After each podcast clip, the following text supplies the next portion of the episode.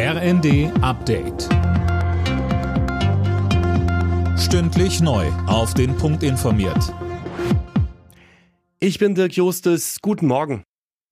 In Berlin geht's heute ums Geld. Im Bundestag wird abschließend über den Haushalt des laufenden Jahres diskutiert.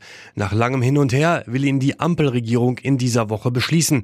Silas Quiring berichtet. Und da werden sich viele denken, endlich. Wegen einer Milliardenlücke nach dem Haushaltsurteil des Bundesverfassungsgerichts muss reichlich gespart werden. Dazu gehören weiterhin, wenn auch abgemilderte, Subventionskürzungen bei den Bauern, gegen die es ja immer noch massive Proteste gibt.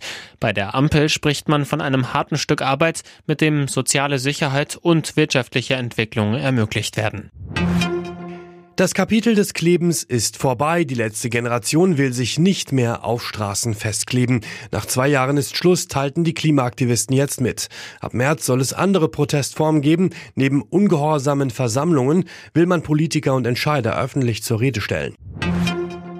Wer auf die Öffis angewiesen ist, muss sich am Freitag wohl eine Alternative suchen. Verdi hat zum Streik im ÖPNV in allen Bundesländern aufgerufen, außer in Bayern. Die Gewerkschaft fordert vor allem bessere Arbeitsbedingungen. Christine Behle von Verdi sagt. Ziel ist es, irgendwann zu einem Land bundesweiten Tarifvertrag zu kommen mit einheitlichen Bedingungen, weil wir der Auffassung sind, dass es nicht sein kann, dass jemand in Bayern bessere oder schlechtere Arbeitsbedingungen hat als in Nordrhein-Westfalen.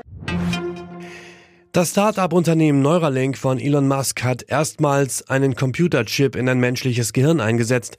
Musk verspricht sich von dem Verfahren etwa das Steuern von Handys nur mit Gedanken. Aber auch Menschen mit Alzheimer, Depressionen oder Lähmungen sollen künftig davon profitieren.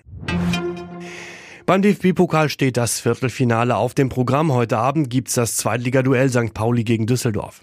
Beide Teams hatten sich erst am Wochenende in der Liga gegenüber gestanden, mit dem besseren Ende für die Hamburger. Anstoß 20.45 Uhr. Alle Nachrichten auf rnd.de